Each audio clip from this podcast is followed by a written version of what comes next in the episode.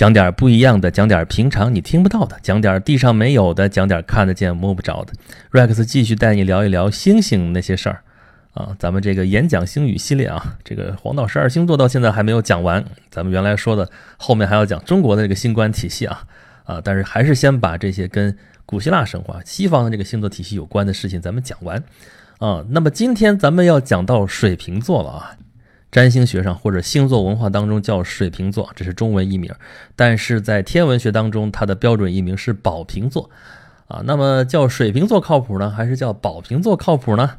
哎，从字面上来说的话啊，这个星座叫做 Aquarius，哎，前面这个词根叫做 Aqua，Aqua 在拉丁文里边就是水的意思，那后面那个词缀呢，Ius 啊，这个咱们之前讲到射手座的时候就已经提到过，啊，射手座叫做。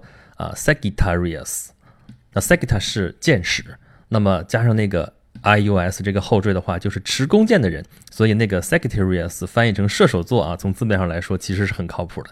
那么这个 Aquarius，或者咱们按照拉丁文的这个 读音规则，应该是 Aquarius 啊，好吧，这个大舌音我发不出来啊。那加上这个后缀之后，其实就是一个倒水的人。啊，那从这个星座的形象上来说，一般也会画成一个人拿着一个瓶子在倒，好吧，姑且认为它是水的话，那可不就是水瓶座嘛，对不对？但是呢，按照这个星座故事来讲的话，它倒的很可能不是水，可能是酒，那那叫水瓶可能不太合适，那应该叫酒瓶座吗？啊，所以干脆叫宝瓶座吧，啊，也未尝不可。啊，这是这个星座的名字啊。那刚才咱们说了，这个星座的形象画出来就是一个人拿着个瓶子在往外倒。那不管它是酒还是水吧，啊，我之前咱们提过啊，我们这代人啊，对于星座文化开始有了解的时候，是从《圣斗士星矢》这个动画片开始的。啊，这个动画片里边冰河的师傅啊，加缪，他就是水瓶座的圣斗士，黄金圣斗士啊，很厉害。然后那个圣衣的形象就是一个人。啊，长得很像一个姑娘啊！先说长得很像一个姑娘，举着一个瓶子，然后就这么一个形象。我为什么说长得很像一个姑娘呢？是打小就以为那是个姑娘。你看那个黄金圣衣里边类似的这种形象，还有处女座啊，处女座那个形象就是一个姑娘在那祈祷。那么看到水瓶座的一个圣衣的形象，就本能的认为这是个妹子啊。但是呢，后来读过了这个希腊神话的故事之后，才明白那不是一个姑娘，那是个男孩子啊。这个故事就要从赫拉克勒斯说起了啊，从赫拉克勒斯死开始说起。这个故事咱们之前已经讲过了，对吧？讲五仙座，咱们连着讲过三期节目，就讲这个大力神赫拉克勒斯的故事。他的故事实在是太多了啊，那冒险，十二件伟业，怎么怎么样。到最后他死的时候很惨啊，这个中了毒，然后没办法了，活活就给烧死了。其实就是给烧死了，但是神话里面会说他火光冲天，然后他就位列仙班了啊，升到天上化为星辰，就是五仙座。然后本人呢，其实到了俄林波斯山上啊，成为众神之一。这个他的宿敌天后赫拉也跟他捐弃前嫌啊，宙斯这是很高兴他的儿子回归，然后把他的女儿啊，青春女神赫伯啊，就是。我们现在说就是黑比，S H E 那个黑比就是这个词，把青春女神赫伯嫁给了赫拉克勒斯。哎呀，这是一派多么和谐的景象啊！但是中间出了一个小问题，怎么着呢？就是赫伯在下嫁给赫拉克勒斯之前，她是宙斯的小女儿嘛。那么按照古希腊人的习俗，她就有一个任务，就是要在众神饮宴的过程当中，她要负责斟酒啊。但是她嫁出去之后啊，嫁给了赫拉克勒斯之后。这个工作就没有人做了啊！那众神在喝酒的时候说没人倒酒，这怎么能行呢？哎，那宙斯就要想一个办法了，就要找人来代替他。那宙斯大神这就开天眼了啊，满世界撒嘛！哎，终于找到了一位美少年啊，这是特洛伊的王子，叫做甘尼美蒂。特洛伊这座城咱们太熟悉了，是吧？这希腊联军打特洛伊城打了十年啊，木马屠城记，咱们前面故事都提到过。啊，那么特洛伊这个名字就是从建成者叫 Troas 的名字里边来的。那么甘尼美蒂就是这位建成者的儿子，所以他是特洛伊的王子嘛。啊，而甘尼美蒂这个名字也很有意思啊。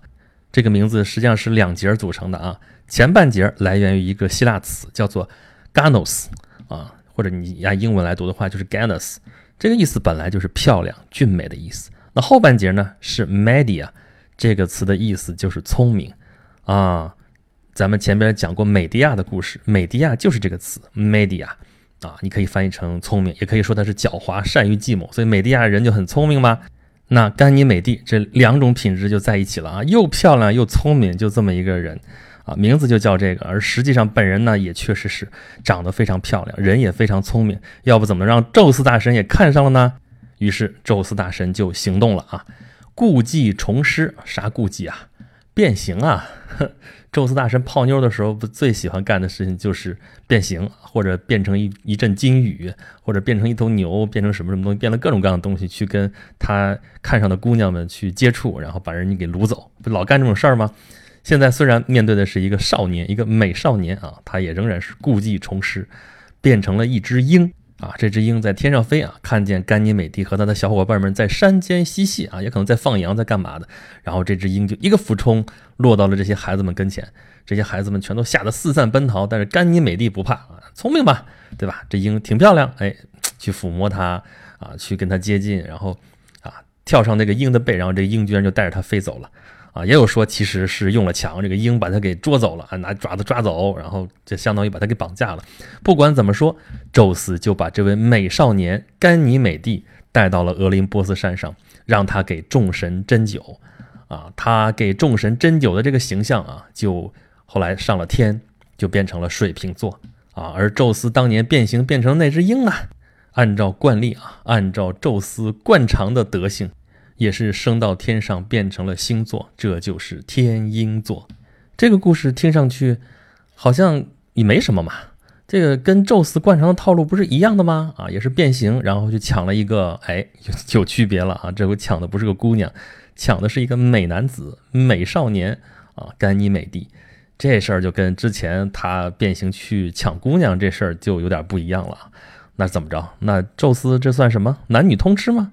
啊，这个地方我得多说一句啊，这种事情在古希腊时代其实真的不算什么，甚至因为在古希腊时代妇女地位十分的低下，所以爱慕一位美少年，甚至比爱慕一个女性来的更加高贵啊，这是他们的价值观啊。你想想我们现在看到的一些传世的古希腊雕塑里边对于男性的身体的崇拜，你就能了解个一二。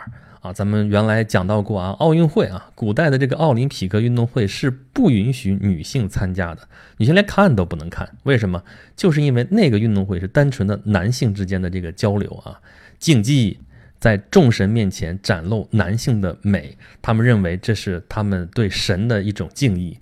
所以在古希腊时代啊，这非但是一种禁忌，反而是一种提倡的一种现象啊。这柏拉图在他的会影片里边就提到过类似这样的内容，而且啊，我们老说柏拉图式的爱情，柏拉图式的爱情啊，说是精神之爱，怎么怎么样，他就是把这种关系提升到一种呃精神的一个比较高尚的一个境界，怎么怎么样啊。而且在古希腊的习俗当中就有这样的。呃，传统就是三四十岁的男子啊，成年男子，他有义务去找一个十几岁的少年啊，然后要陪伴他成长，怎么怎么样，然后要帮助他这个成熟起来，然后等到这个十几岁的男子他成熟了之后，他也要再去找比他年轻的这个十几岁的少年啊，这样啊，这个人生经验啊，就这样代代相传。不过，古希腊人对这种关系的推崇啊，并不是喜欢那种啊男子的那种柔柔弱弱啊，甚至偏女性化的那种美。咱们刚刚说了啊，这个在古希腊时代，女性地位很低下的，所以他们并不会以女性化为美，反而是要推崇男子气啊、阳刚之美这样的。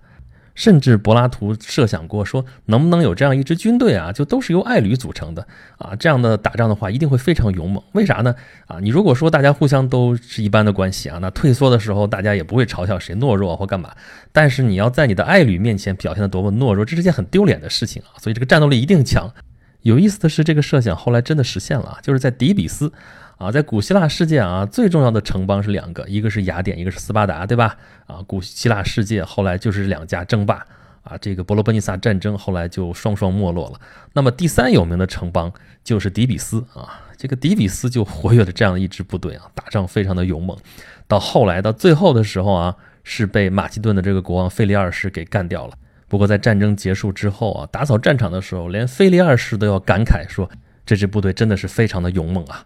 好了，这个话题咱就不多说了。有兴趣的话，大家可以自己去查，里面有很多有意思的内容。咱们还是接着说水瓶座吧。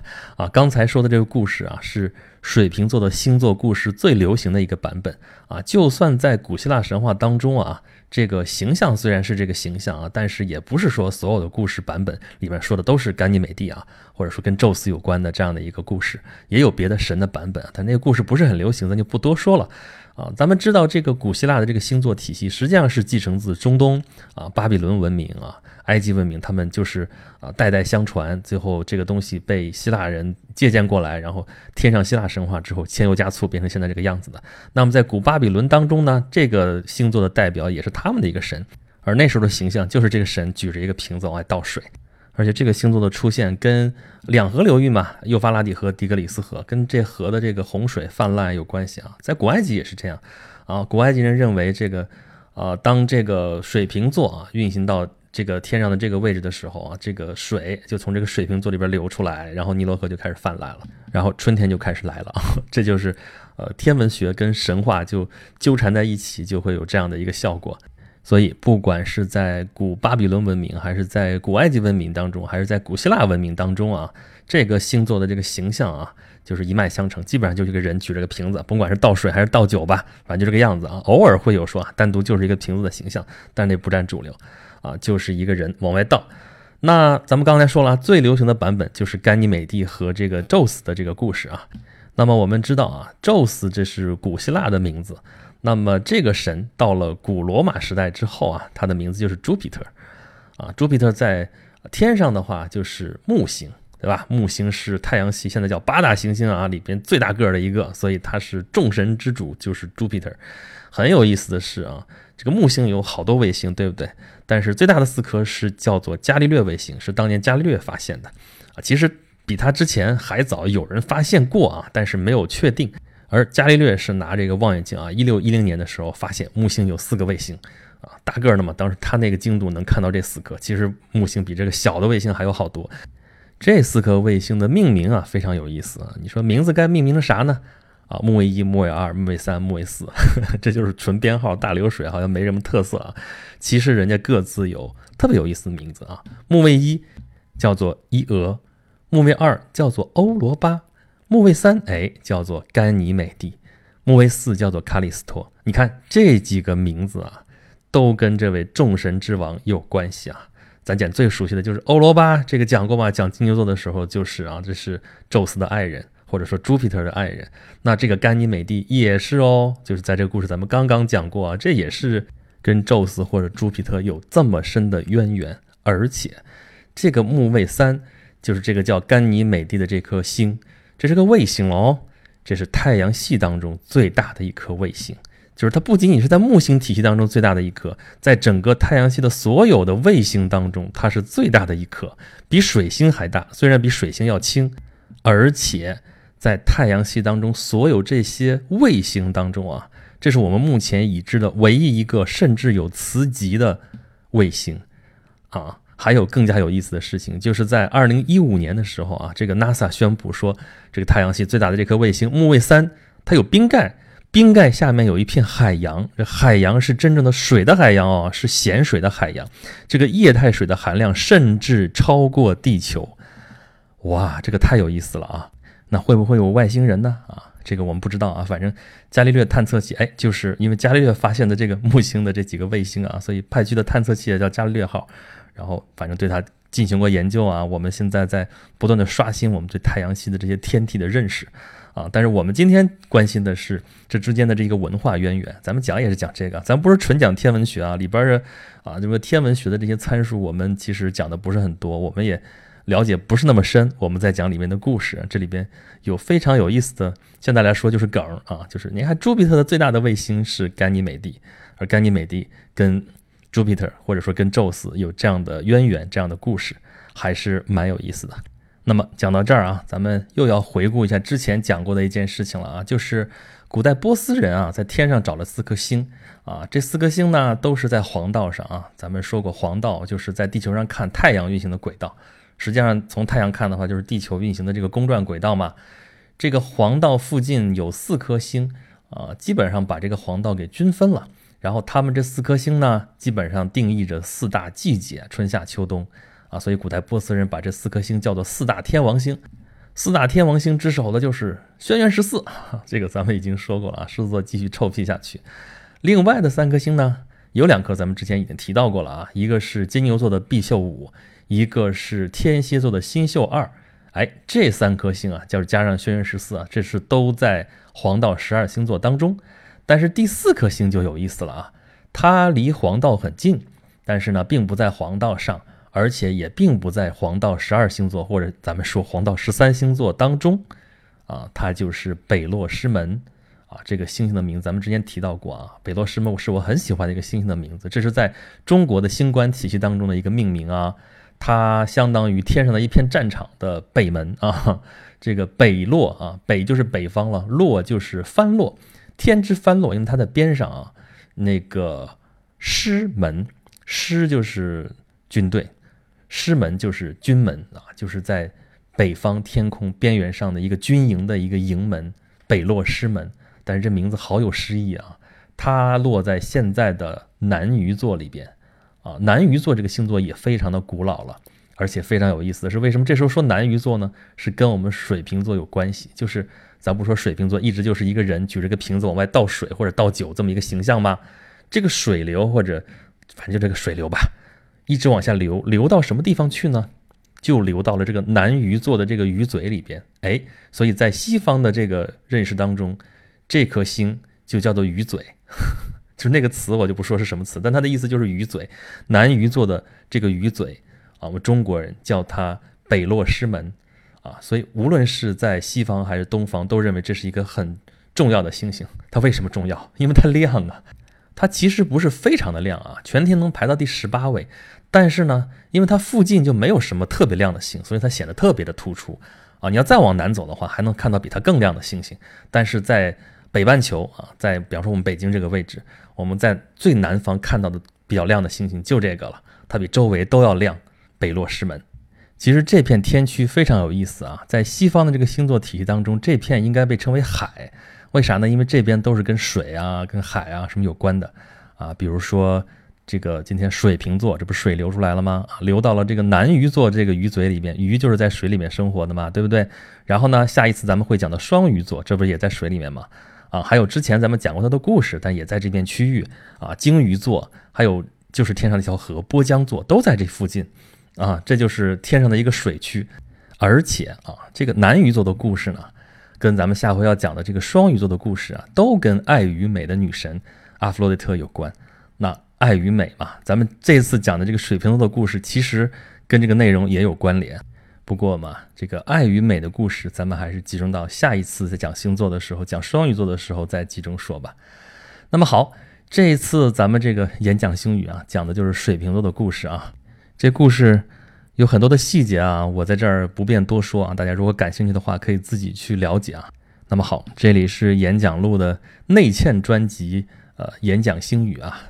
咱们演讲录作为一个漫谈节目啊，这是天马行空讲哪儿说哪儿，但是中间会有一些专辑，就是集中的专题来讲述里边的故事啊。有些专辑就像演讲星语这样是内嵌在演讲录的这个大流水号的这个故事当中的啊。有些呢就单独拎出来做了专辑，有些专辑是收费的专辑啊，它散布在某些平台上面。比如说有一个专题，我是在讲莎士比亚啊和他的故事啊。讲了整个的莎士比亚全集，所有的戏我都讲过一遍，然后讲他们背后的故事啊。比如说，我有另外一个专题是在讲大航海时代的那些故事，叫做《大航海时代全球化的加速点》啊，也是欢迎大家来收听。还有一个就是我之前出过的一本书，叫做《凯撒们的星空下》，如果你生在罗马帝国啊，是用穿越的手法写了罗马帝国的普通人的生活啊。之前这本书嘛，现在我出了一个讲读版，也是正在更新当中。如果你想收听更多 Rex 讲述的故事，欢迎大家关注我的微信公众号啊，有两个，一个是服务号，就叫演讲录，记得岩是岩石的岩啊，是我的名字啊，这是一个服务号啊，这个内容可能会比较集中一些。另外一个是我个人的订阅号，叫做轩辕十四工作室啊，这个嘛，因为是订阅号，可以每天都给大家发点东西啊，然后如果大家感兴趣的话，可以去啊跟我聊天儿啊，可以去跟我做更深入的互动，都可以。好了，今天这期节目就是这样，咱们下期再见吧。